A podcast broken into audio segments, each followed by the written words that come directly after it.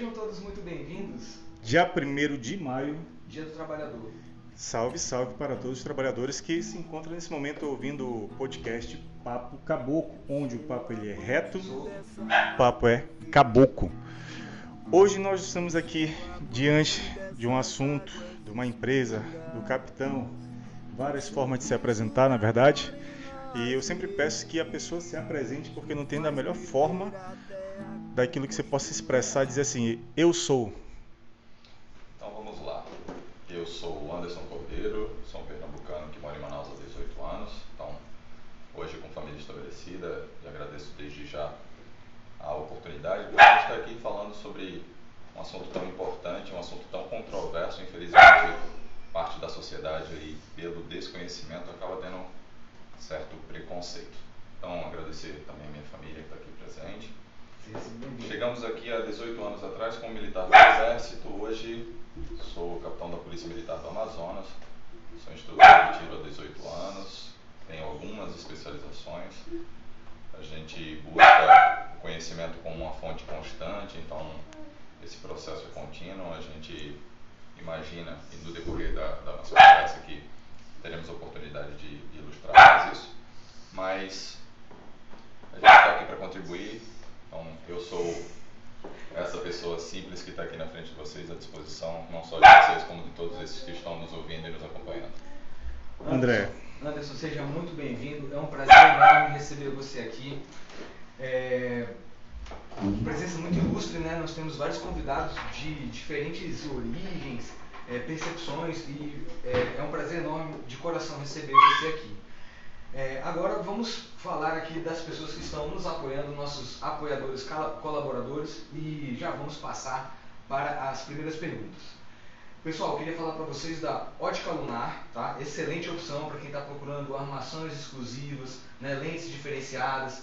Você que pratica tiro esportivo, que é aquela lente amarela para ter um melhor contraste com o alvo, nós temos esses tipos de lente. Ajuda muito. Trabalhamos também com óculos de proteção individual, também é, com o degradê laranja, para o pessoal do ar comprimido, do airsoft, que não deixa de ser uma forma de tiro, uma forma de. É, é, aquela, aquela, segurança, né? o treino usual, tratar como se fosse de verdade. E é, além de armações, se você é mais vaidoso, não quer óculos, nós temos também lentes de contato. Dona Zoraide, um beijo, Maísa, tamo junto. E agora, Anderson, gostaria de pegar já o gancho, você já fez uma breve apresentação, eu queria que você falasse um pouco mais da Defenda-se, né? Quanto tempo já tem de mercado, qual é o objetivo, quais são os públicos, os segmentos que vocês atendem. Fala pra gente aí um pouquinho mais a respeito dessa empresa maravilhosa. Perfeito. A Defenda-se é uma empresa de capacitação e treinamento tem como norte é, a excelência em seus produtos e serviços. Né? Nós temos como missão, uma missão bem clara, difundir a cultura de defesa. E aí vem a pergunta, né? por que cultura de defesa? Normalmente, quem olha a Defenda-se é, numa visão mais limitada. Limitada, pensa que se trata só de tiro. E é interessante que desde já a gente defina né, o que é cultura de defesa. Cultura de defesa é um conjunto de comportamentos, hábitos e ações que possibilitam a percepção, prevenção e conduta frente a uma situação de risco. Então, percebam que, como pilar, o conjunto de conhecimentos, então é algo muito maior que o tiro, é algo que extrapola o instante. Né? A prevenção e a percepção, é impossível adotar uma conduta preventiva se eu não tiver a percepção do risco que eu estou correndo. Sim. Então a gente fala muito de comportamento, muito de prevenção e sim de tiro, de arma, arma de fogo como instrumento de defesa. Legal. O nome da empresa carrega a sua essência. Defenda-se. Então a gente não prega matar ninguém, inclusive é um verbo que a gente abomina. Sim. Ela não prega ser um operador e caçar infratores, para não falar outra palavra. Sim. Então, não. É, nós somos uma empresa que prega pela defesa. Defenda tudo aquilo que você ama, seja o protetor do que você ama. Use a arma de fogo como instrumento para defender aquilo que você tanto dá valor. Quando você fala de questão de comportamento, uh, é, desculpa, Sandra, só porque já estou na sequência, Vai. eu já te passo a palavra. É, eu queria que você falasse dos serviços. Vocês é, dão treinamento de tiro? O cara quer adquirir o CAC, ou quer o teu CR. É, como, é, esses são os serviços? Quais são os serviços da Defenda? Nossos serviços são bem abrangentes. Nós trabalhamos hoje com uma parceria muito boa com o Clube de Tiro Ponta Negra. Tem uma estrutura fantástica. Conceito a todos aqueles que estão ouvindo a procurá-los. Ah, é o maior clube indoor da América Latina, então uma estrutura sem igual. Agradecer já ao seu Nadier, ao Nadier Filho e à dona Úrsula, junto com o Renan, que tocam aquilo lá, toda a equipe. Meus parabéns pela iniciativa de ter algo tão grandioso na nossa região. Isso é extremamente importante. Inclusive dia 15, depois... Inclusive ah, dia 15, vai vir aí no, no final. Ah, dentro da nossa, do nosso escopo de serviços, nós temos desde a parte de iniciação, então o nosso tiro elementar, ele leva ao primeiro contato com o armamento, então ele leva esse conhecimento àquela pessoa que não, nunca teve contato. Né? Nós temos uma didática e metodologia próprias, oriundas desses 18 anos de, de experiência, mais a, aquilo que a gente busca constantemente. Para você ter uma ideia, final de semana passada eu estava em São Paulo buscando mais aprimoramento e é isso que a gente tenta passar da forma mais clara. Nós temos, ah, pela nossa metodologia de entregar o conhecimento de forma gradativa, um escalonamento nesses cursos. Então, aquele que entra, ele inicia pelo tiro elementar, ele passa ao tiro defensivo 1, defensivo 2, e assim, somente assim, a gente consegue criar um alicerce, criar uma boa base para que esse cidadão ele possa assim empregar sua arma de fogo. E se né? sinta confortável com ela. Né? Perfeitamente. Né? A arma de fogo ela deve ser respeitada e não temida, mas ela exige treinamento, sim. Né? Então, aquela história de, ah, não, eu vou receber você às 8 da manhã e meio-dia você é um operador de ponta. Isso é mentira. Um tirador de elite, praticamente, não, né? filme de não existe. O, a atividade de tiro ela exige uma, ela exige uma, uma permanente é, dedicação. Sim, é como se fosse qualquer esporte, né? Perfeito. Pode esquecer de ser é Exatamente. É, a gente tem o tiro desportivo e o tiro defensivo, né? São, são, são atividades diferentes, mas com com a mesma essência. Ah, possuímos também a parte de instrução personalizada, então aquele que já tem um certo conhecimento e até tem sua arma, mas quer buscar um aprimoramento. Sim. Nós recebemos de forma individual, então ah, nesse aspecto a gente trabalha muito mais profundamente, tendo ali qual a necessidade, a gente fala qual a dor do cliente, né? Então, ah não, eu queria praticar mais eu queria, eu tenho uma deficiência X, eu tenho uma deficiência de visão, como Sim. é que eu posso compensar? Ah, eu sou destro, eu sou canhoto, então a gente busca desenhar, literalmente a gente cria um plano de aula é, voltado para esse aluno. É praticamente uma consultoria, né? uma é aula particular. É, isso daí você não está numa sala junto com outras 10 pessoas. É exatamente. É um, produto exclu exclusivo, para cada demanda. Nós falamos muito é um atendimento diferenciado. Diferenciado. Né? Nós falamos muito de experiência, né? inclusive usamos muito esse termo, dizendo que nós vamos além da instrução, é muito mais que instrução, é uma experiência. E nesse atendimento personalizado nós temos uma experiência individual, dedicada ao aluno. Estendemos o nosso serviço também às residências, às empresas, aos condomínios, fazendo consultoria e fazendo conscientização de segurança, sobretudo. Então, há um condomínio A, o condomínio, é, o seu condomínio, que gostaria de que os moradores tivessem uma conscientização de segurança em relação à entrada, saída de veículos, como conduzir.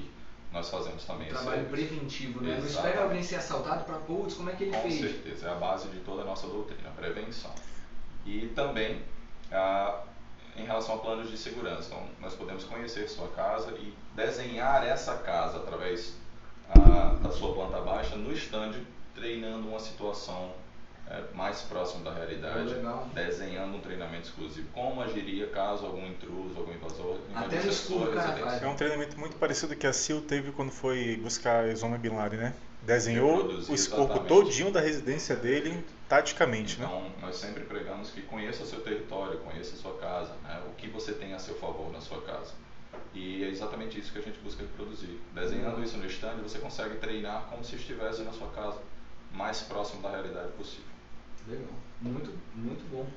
É, com você, Santana. Quando você estava falando sobre a parte comportamental, é, você consegue identificar aquele teu aluno se ele tem condições de receber um treinamento ou não, ou qualquer pessoa que chega é se recebe um tratamento diferenciado, mas na parte comportamental, uma pessoa que ela tem algum histórico, vocês verificam o histórico para justamente não ter esse risco, né? Eu acho que faz um exame psicotécnico tá. também antes. Chega de... na tua casa e fala assim, não, qualquer pessoa eu treino. Nós temos dois perfis aí. Então, ah, no momento em que o aluno preenche seu formulário de matrícula, eu utilizo das informações ali para fazer uma verificação, se há algum histórico. Isso é, é, é, o de praxe, é né? normal. Né? Até porque o ambiente por si só é um ambiente que exige um nível de segurança para o de tiro. Claro. Para quem deseja se dedicar ao tiro, adquirir arma de fogo, ou mesmo é, se filiar ao clube, com a, através do CE, Certificado de Registro junto ao Exército Brasileiro, é exigido sim, além da capacitação técnica, a prova prática, uma capacitação, um teste de capacidade psicológica. Então, ele tem a previsão legal, ele faz um teste e é claro que aí a gente define se ele pode prosseguir ou não durante o treinamento, com o tempo que a gente tem de experiência, a gente consegue identificar, identificar... Que, que, necessita de uma atenção maior ou não. É. Ou para ou continua. E já aconteceu o caso da gente é. retirar o aluno de sala por não ter condição de permanecer ali. É, então a gente analisa assim o perfil e aí aproveitar uma das minhas especializações é em neurociência e comportamento humano, então a gente consegue fazer PNL. uma leitura. Se for por falta de doido, a gente Programação. Tem aí, a gente recebeu outro agora. Ó, sábado passado a gente estava conversando justamente sobre isso, né? Comportamento humano. É o, o corpo ele fala, né? Então assim, você está ali naquele, naquela situação e não precisa estar tá um mês com um cara para saber, opa, esse aí é um cara que não tem muito, não bate muito bem das ideias, né? Então, bora dar um freio, bora. E né? funciona. Funciona, funciona, com certeza. Eu, eu fiz uma pesquisa antes de você vir para cá no Facebook, é, pelo perfil, não pela. Esse é o Tadeu, não é o Tadeu que está batendo. A pergunta foi se a pessoa. Não, não, se a pessoa é a favor da posse de arma e se ela se sente segura. Ah, Manu, seja muito bem-vinda, viu? Acabou de chegar. E duas perguntas foram feitas, né? Se a pessoa se sentia segura e se ela era a favor do posse de arma? 70%, digamos assim, é a, foi a favor né, dessa, de ter uma arma e de sentir seguro. E 30% teve respostas diferenciadas. Dentre elas é: não me sinto seguro. A outra é, que eu achei mais absurda de todas: mata muitos inocentes. Isso é uma questão cultural, né? Justamente que a gente vai abordar ainda mais Aí eu te per... permitir, são duas observações cabíveis aí. A primeira delas, a insegurança vem do desconhecimento. Então, é, daí a existência da nossa empresa, por exemplo, é oferecer o conhecimento, difundir o conhecimento necessário para que essa pessoa possa agir com uma arma de fogo, de novo, como um instrumento de defesa protegendo aquilo que ele ama. Porque na, ele, tô chegando agora também, mas de repente o cara está desarmado, você dá sua arma para ele. É um Se você fator, perder. É, além disso, é um fator de equilíbrio de força. Tá? Vamos aqui usar, minha esposa está aqui presente, vamos aqui usar ela como exemplo. Então, ela é uma mulher, por si só, a, a, definição de mulher normalmente, definição, perdão, né? A, a, característica da mulher de um porte físico menor e ela encontra um infrator de 120, 130 quilos na rua. Ou um infrator de 120, 130 quilos, para a gente contextualizar melhor, ele invade a, a nossa residência qual o único instrumento capaz de equilibrar essa força? É a pólvora, meu Então, assim, por mais que preguem que é o conhecimento... Mas tem pessoas que acham que levar uma flor vai é, parar o cidadão, né? Livro, né? Vamos ler uma poesia. Vamos ler... Vamos. É. Não, isso eu não estou brincando não. não é. ela, ela mesma o que mais tem? Um cara não, exatamente isso. Ainda não, ainda não empatou. Ainda não empatou. Há quem defenda, né? Ah, eu, eu pratico artes marciais. Ótimo. Perfeito. Pratique deve ser praticado e é uma complementação. Até pelo fuga ou luta, né? É, é também um instrumento de defesa. Né? Ah, uma lâmina, eu tenho técnicas com uso de lâmina, perfeito. Mas tanto a arte marcial quanto a lâmina, ela exige contato. E o contato né? prevalece no contato prevalece. Probabilidades, né? 50-50, ou se o cara for de fato 120 quilos para 70 quilos. Sim, né? Mesmo assim, a força se sobressai nessas condições. Então, a arma de fogo é um fator de equilíbrio. Tá? É o único capaz de equilibrar a força. O segundo ponto, armas matam. Não, pessoas matam. Pessoas matam. Tá? Vocês têm aqui, o pessoal que está acompanhando está vendo, tem três armas aqui em cima. De diferentes então, calibres. É, e elas não fazem nada. Não matou ninguém até agora. Nunca matou ninguém. Tá? Então, assim, é, se armas matam, as minhas estão com defeito. Certo? Então, pessoas matam pessoas. Isso tem que ficar muito claro. Tá? Pessoas matam pessoas. E outra, as pessoas matam pessoas com diversos instrumentos. Era onde eu ia Você está chegar. com um violão nas suas costas. Eu posso dar na canetada no olho. Recentemente foi relatado um, um homicídio com um violão. Sério. Sério. Então a gente tem uma caneta, são o que a gente chama de armas impróprias, né? Não foram concebidas para serem armas, mas, Mas consigo do- matar John Wick que o diga, né? Exatamente, Então, né? assim, Facas, violão, o carro, gente. Quantas Mata pessoas matam com um carro? 40 mil pessoas por ano. Exatamente. Na verdade, 40 foi em 2016. É. Ah, então Então, de é lá pra dado cá. extremamente importante. E por que esse preconceito todo com arma de fogo? Entendeu? É, é, Sim, armas elas foram, elas foram rechaçadas por muito tempo como um ser inanimado que era capaz de causar um homicídio, de tirar uma vida. Isso não é verdade. A gente tem que deixar isso bem claro. A mídia, de certa forma, ela contribui com a visão negativa, né? Ela, ela, ela bate muito forte em cima da, do desarmamento, né? Assim, Santana, só pegando o gancho no que você está falando no Anderson, eu é, vejo um caso muito interessante na história que foi aquele Vlad, né? É, Vlad o Empalador. Né? Ele era um, um terrorista, ele chegava no vilarejo e tocava o terror.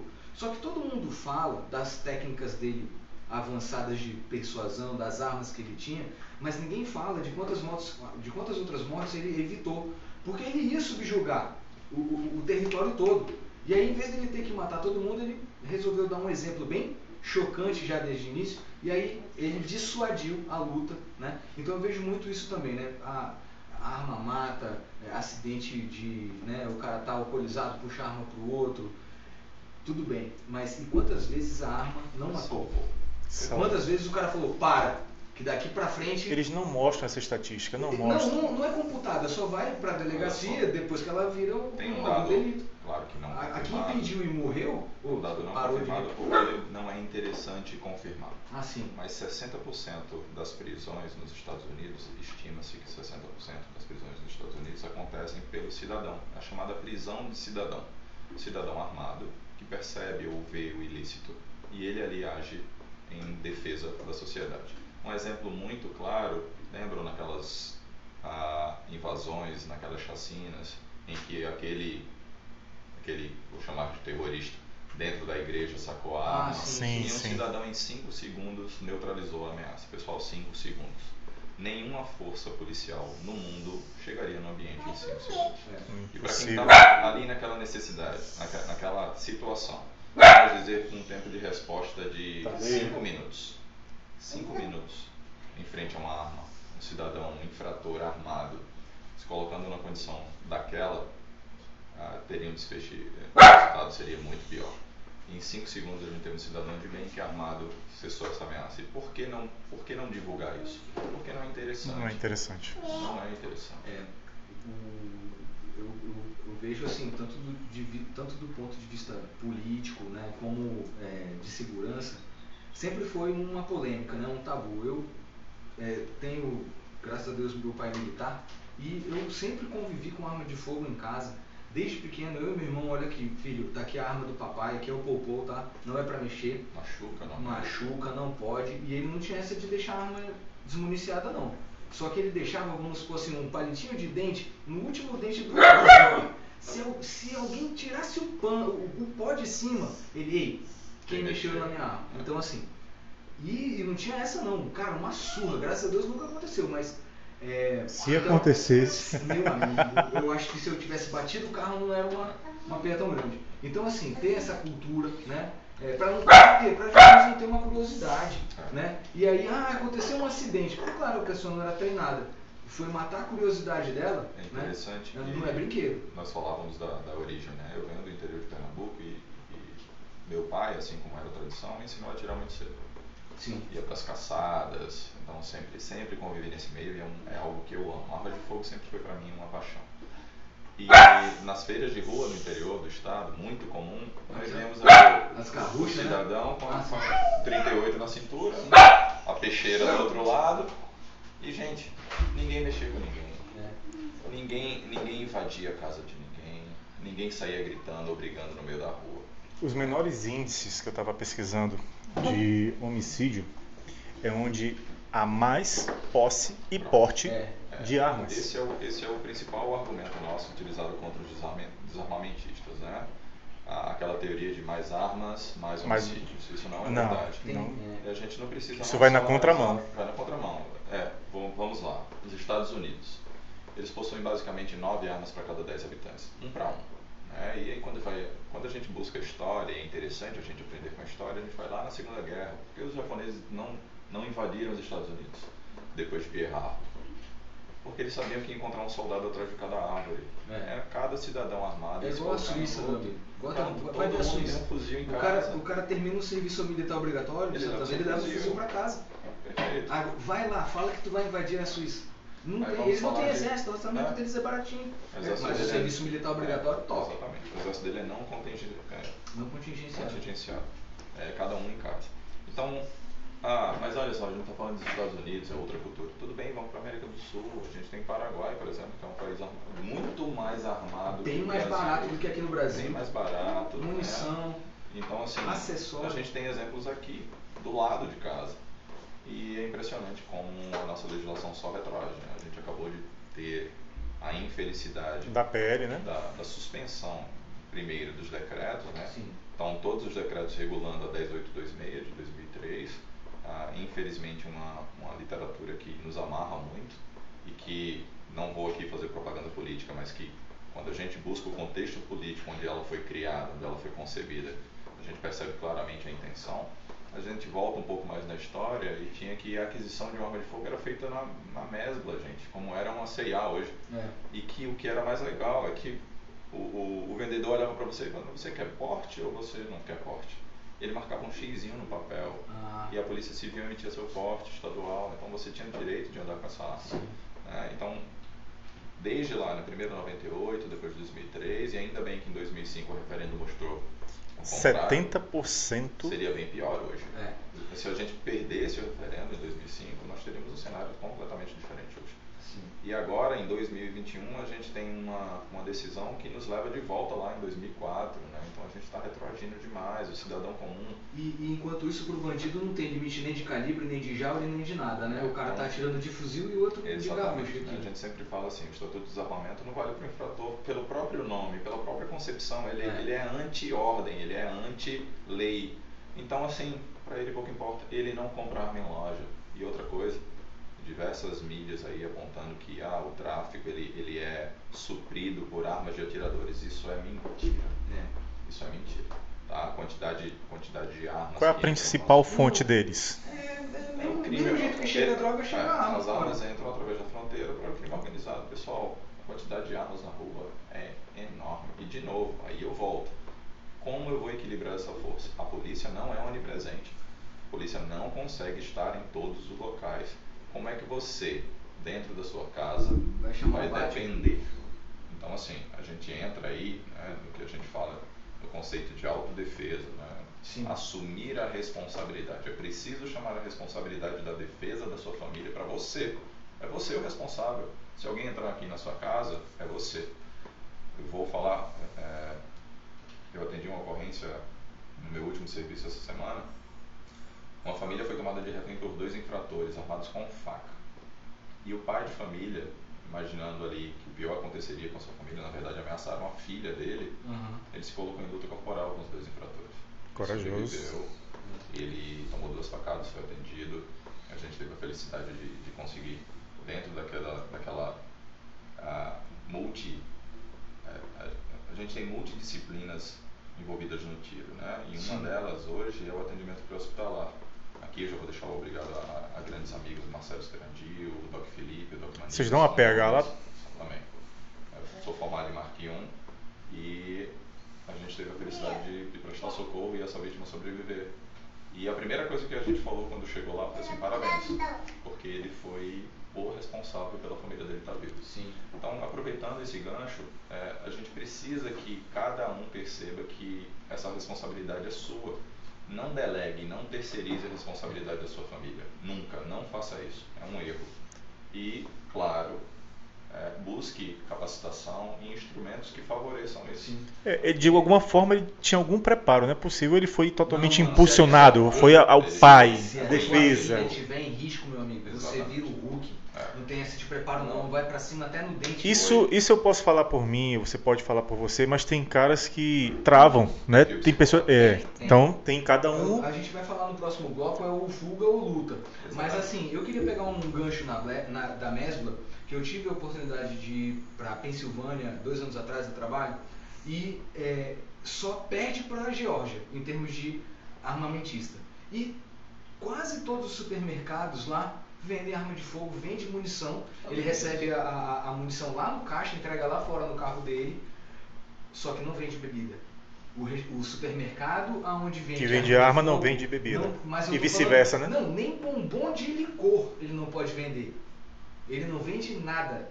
E assim, aí o supermercado que não tem a, Ah, a- a parte de armamento vende lá é, bebida, vinho, é para essa parte mais gastronômica. Mas eu quero dizer assim, o nível de maturidade do Estado, das leis, né, da consciência, que o cara não só pode comprar vários calibres com preço, fazer uma promoção, uma pechincha lá de um, Ele vai começando do menor porte e vai aumentando, não é isso? não tem regra.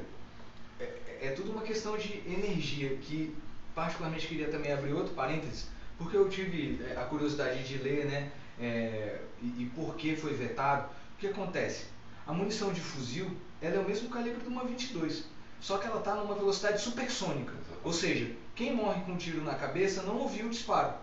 É como um raio, ele chegou na frente do som. Exatamente. Então, o que, que acontece? O que, que mata? É o deslocamento da massa de ar e o vácuo que faz atrás. É, A desgraça na saída. Então, então Na aí, verdade, há diversos fatores aí envolvidos. aí, né? aí eu tô falando de humanidade. O cara pode comprar aqui no Brasil, qualquer cidadão, desde que atendendo os requisitos, um, um revólver 357 Magnum. Ele tem 1.800 joules de energia. A diferença é que se o cara tiver de colete ou for um cara maior, ele vai ter que levar 5, 6 tiros. Não vai parar no primeiro. Mas, de fuzil era um só. Aí a questão toda é, por que, que a gente está brigando por causa de 200 joules de energia? Essa é a questão? Não, vamos falar de é atendimento questão- hospitalar. é atendimento hospitalar, o bandido leva um monte de tiro de, de ponto 40 e sai vivinho. Se fosse um pai de família, pisou o pé num caco de vidro. Então, assim, por quê? É, é questão de energia, é impacto, é, é massa cinética. Mas por que eu estou falando tudo isso? Foi vetado por causa dos 2 mil joules, que aí já é uma energia cinética de fuzil, uma munição supersônica com uma gramatura bem baixa. Mas, assim, para resumo da conversa, qual é a diferença? Eu acho que num confronto, vamos, vamos falar de igualar as forças. Se ele está atirando de canhão, eu tenho que atirar de canhão também. Não vamos ficar. Não, é tiro de míssil. Alguns, alguns fatores que a gente precisa considerar. Né? Primeiro que o, mito Stopping Power, que É. está ainda muito presente na literatura, infelizmente, é, pela, pela natureza que a gente acabou de comentar, ele é um Uhum. mito, isso não existe. Eu não consigo falar de... Mas o 45 Colt é o cartucho, tá? O resto é. A gente não consegue falar de cavidade temporária, por exemplo, no calibre subsônico. Sim. né? Quando eu disparo com um calibre supersônico, com um 556, que é extremamente leve e veloz, ah, o que vai ditar a saída desse projétil são outros tantos fatores, como tombamento, tipo de, tipo de munição. Distância. Pra gente, quando a gente fala de energia, e eu já vou puxar para o lado da engenharia, a gente consegue qualificar que energia é igual massa vezes velocidade ao quadrado, né? Então eu tenho essa, essa, essa, esse binômio, mas não é o fator principal.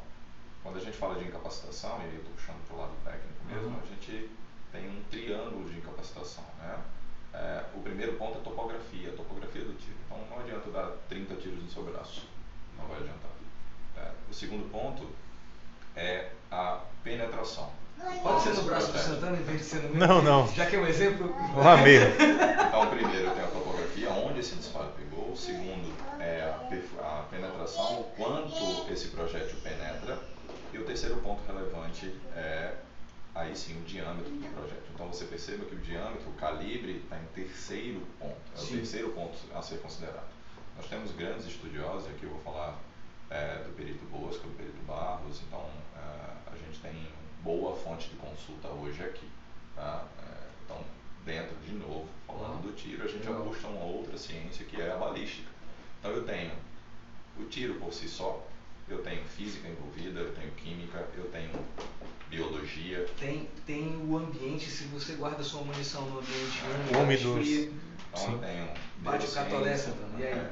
É, Engatou a primeira. neurociência, balística, biomecânica, ah, como eu vou segurar essa arma, quanto eu vou conseguir ficar numa posição de abrigo com Até essa que arma. distância ela é efetiva também. Então, como- assim, são inúmeros fatores, são inúmeras ciências agregadas ao tiro. Então, aqueles instrutores do passado que ficaram presos lá, a gente chama de dinossauros, né? Isso aí Aham. evoluiu. A gente É, mas, precisa entender mas, muito mas o mais próprio hoje. público também gosta, né? Dessa celeuma, né? Ah, e não, gosta, o outro que é gosta, melhor, e não, é o meu, não. Então, assim, é, a gente vai fazer algumas considerações no final, mas, assim, sempre que falar em tiro, em defesa, entenda que não é algo único, não é algo pequeno. É necessário uma visão holística, a gente tem que enxergar muito mais além.